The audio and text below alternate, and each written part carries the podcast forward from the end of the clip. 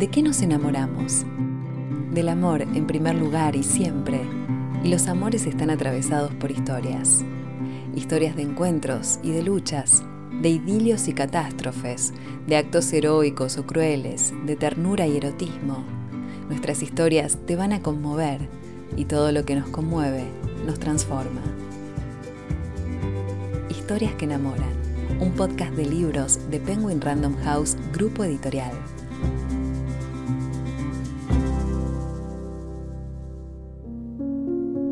Elizabeth Shaw, una mujer que desea volver al pueblo donde nació, en el sur de Inglaterra. Huérfana desde los 16 años, su existencia ha transcurrido en casas ajenas, educando niños y jovencitas de alta sociedad en Buenos Aires. Disciplinada y dueña de firmes convicciones, su trabajo le permitió convertirse en una institutriz apreciada y respetada. Cuando su regreso a Inglaterra es casi un hecho, una familia a la que está unida por fuertes lazos requiere su experiencia.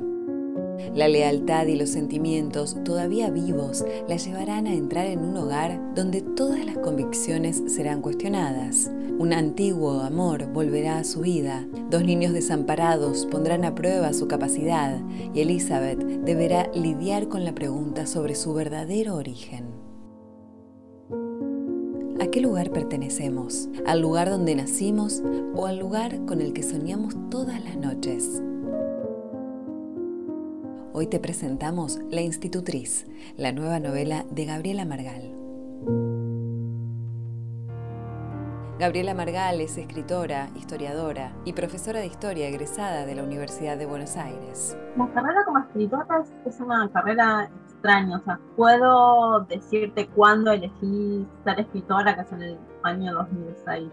Ahora, cómo empezó la idea de escribir, creo que no, no la sé porque siempre estuvo. La literatura es mi vida, digamos, es no, no, no es posible concebir mi vida, en mi caso, sin literatura. Es una idea de, que alguien está contando una historia en, todo momento, en todo lugar.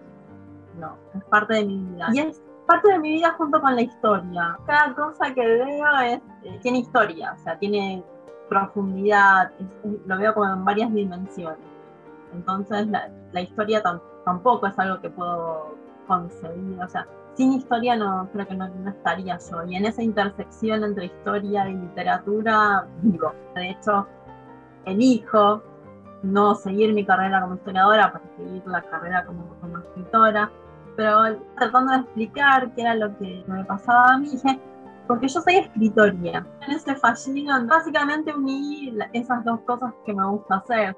En 2006 publicó su primera novela titulada Si encuentro tu nombre en el fuego, y al año siguiente su secuela, Con solo nombrarte, ambientada durante la segunda invasión inglesa a Buenos Aires. Soledad Di Luca es la editora de Gabriela en Penguin Random House Grupo Editorial.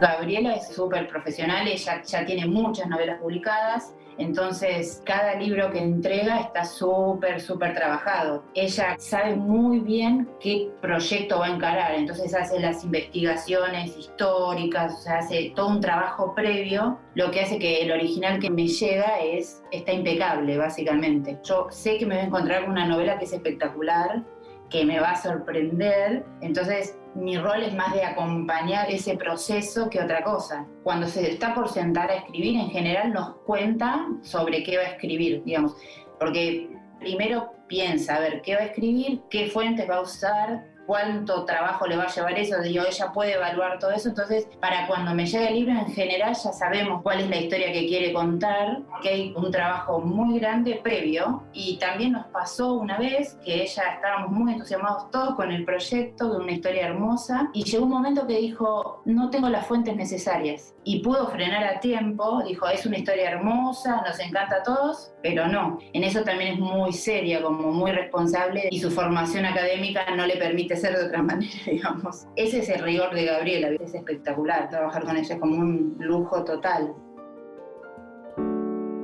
Gabriela Margal elige minuciosamente los momentos históricos con los que disfruta trabajar. me gusta trabajar con épocas tranquilas, entre comillas, ¿no? En donde la historia, la historia es el, contexto donde viven los personajes, la historia me refiero a, los hechos, es donde viven los personajes y los personajes van a tener que interactuar, la historia los afecta.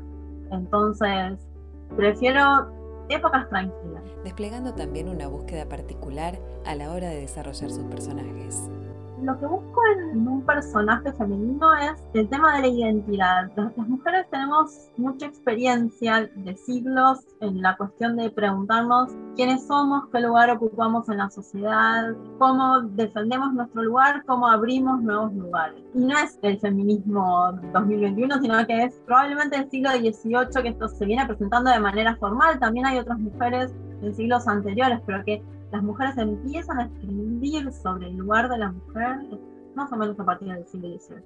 Y me gusta encontrar mujeres que se, preguntan cuál es el lugar que ocupan en determinado momento, en determinado lugar. A eso hay que sumarle que a mí me gusta escribir historias de amor. Es lo que me gusta contar.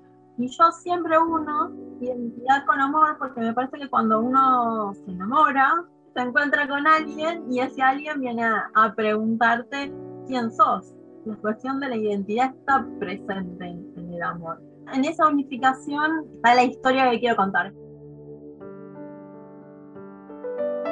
La institutriz es una novela que une el amor de Gabriela Margal por la literatura inglesa y su pasión por la historia argentina de principios del siglo XX. La institutriz nace de un libro catalizador, que es Infernale, que la mandó Bronte de Laura Ramos, un libro que leí en un estado de éxtasis casi, pero sobre todo preguntándome cómo es que yo no había escrito sobre la institución, cómo es que yo no me había dedicado a escribir sobre este personaje central de la literatura inglesa, pero también parte de la vida inglesa, porque si bien a mí me gusta la historia argentina, también me gusta mucho la literatura inglesa y me gusta la historia inglesa, y bueno, em, empiezo a, pensar, ¿cómo puedo trabajar sobre eso? No quiero trabajar sobre...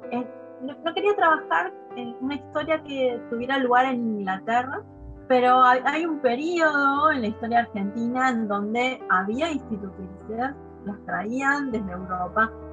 La mayoría eran francesas porque la cultura a la que aspiraba cierto grupo social de la Argentina era los franceses, era la cultura francesa, pero había institutrices inglesas, por supuesto. Y dije, es la época, es principios del siglo XX, que es una de mis épocas favoritas para escribir porque es un periodo pacífico.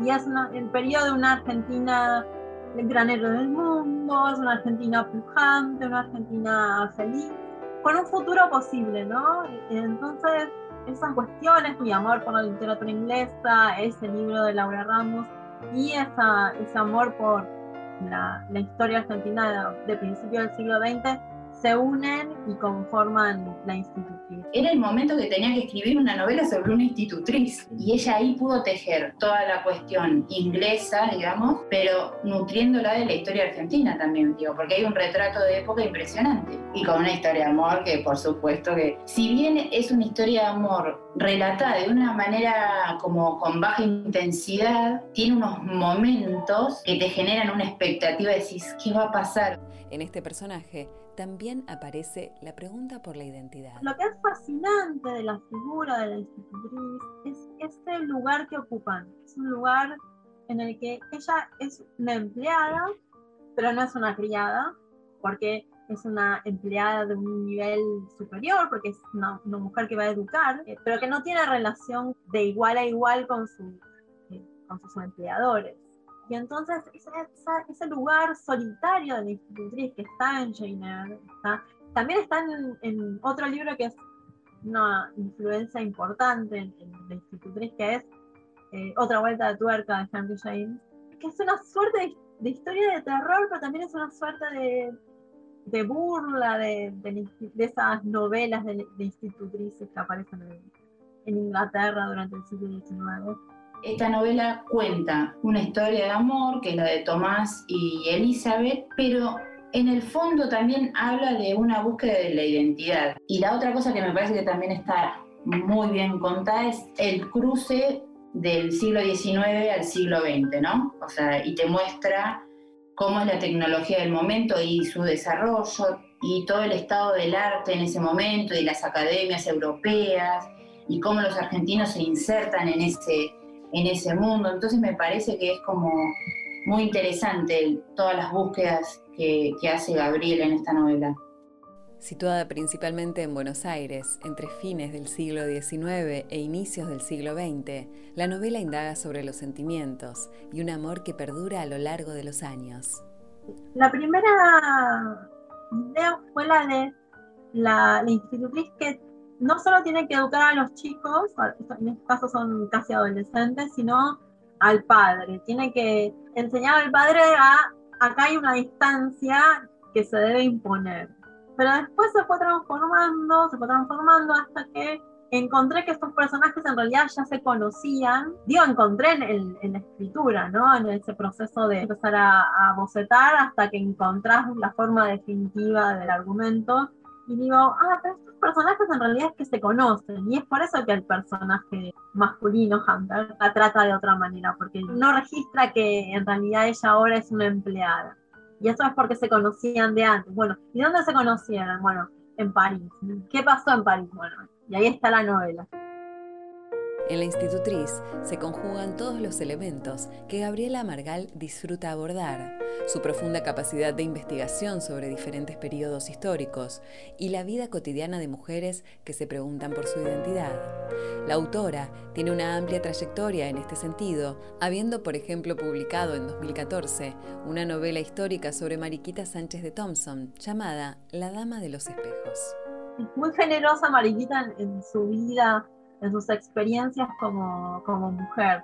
Porque no solo tiene dos historias de amor muy interesantes, donde en la primera se revela directamente contra sus padres, en la segunda la, es una que yo sospecho que tiene, pero hay bastante información como para suponer que fue así, pero que además en sus cartas deja reflexiones sobre las mujeres o el lugar de la mujer, entonces de nuevo viene esa, esa cuestión de hay una historia de amor, hay una pregunta sobre la identidad, hay un cuestionamiento de quién soy, hay una mujer que se preocupa por la vida política de, su país, que piensa su país. Y siempre digo que es como que todavía tengo un, libro más para contar sobre ella. En 2015 publicó su primera novela romántica contemporánea, basada en parte en sus experiencias como escritora y su interés por la obra de la escritora inglesa Jane Austen. Con Jane Austen hay una identidad importante. Partiendo de esa identificación que, siento con Jane Austen, por ciertas cuestiones de haber nacido más o menos en, no en la misma época, pero ella nace en 1775, yo nazco en 1977, las dos somos de fin de siglo, estamos a medio camino entre un siglo y otro. En algún modo encontré la manera de, de darle un lugar a esa identificación y también terminé escribiendo El secreto de Jane Austen, en donde pongo mucho de mi vida para, para hablar sobre Austen.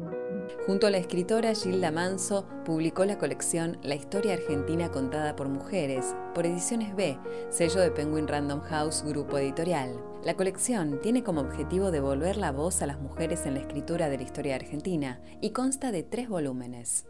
Mi idea era cómo hacer para que las personas entiendan que estas mujeres de nuestra historia del pasado hablaban y podían contarnos cómo era la historia argentina sin estar, digamos, mediadas por la voz de un hombre. No necesariamente es un libro complejo, que eso era algo que queríamos hacer. Es un libro bastante simple, es un libro, un libro de historia, pero cada, cada fuente es una voz de una mujer. La institutriz es la nueva novela de Gabriela Margal y sin dudas se trata de una historia que enamora. Cuando estuvo la institutriz estaba insoportable y cada vez que me encontraba con alguien con, con quien podía hablar, con mis editores, o con amigas con las que hablaba, o con mi psicólogo, eh, les decía, estoy enamorada de esta novela.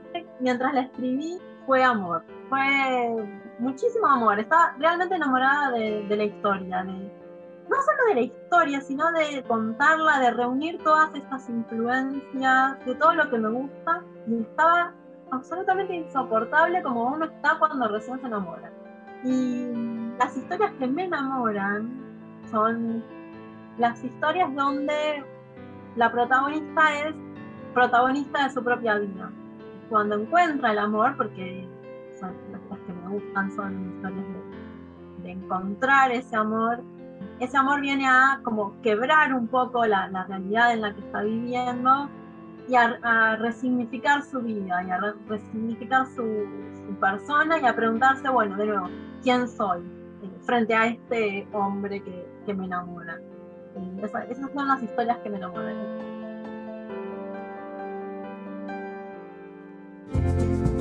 Historias que enamoran, un podcast de libros de Penguin Random House Grupo Editorial. Habitemos nuestro tiempo de lectura con historias que enamoran. Consulta nuestro catálogo en penguinlibros.com.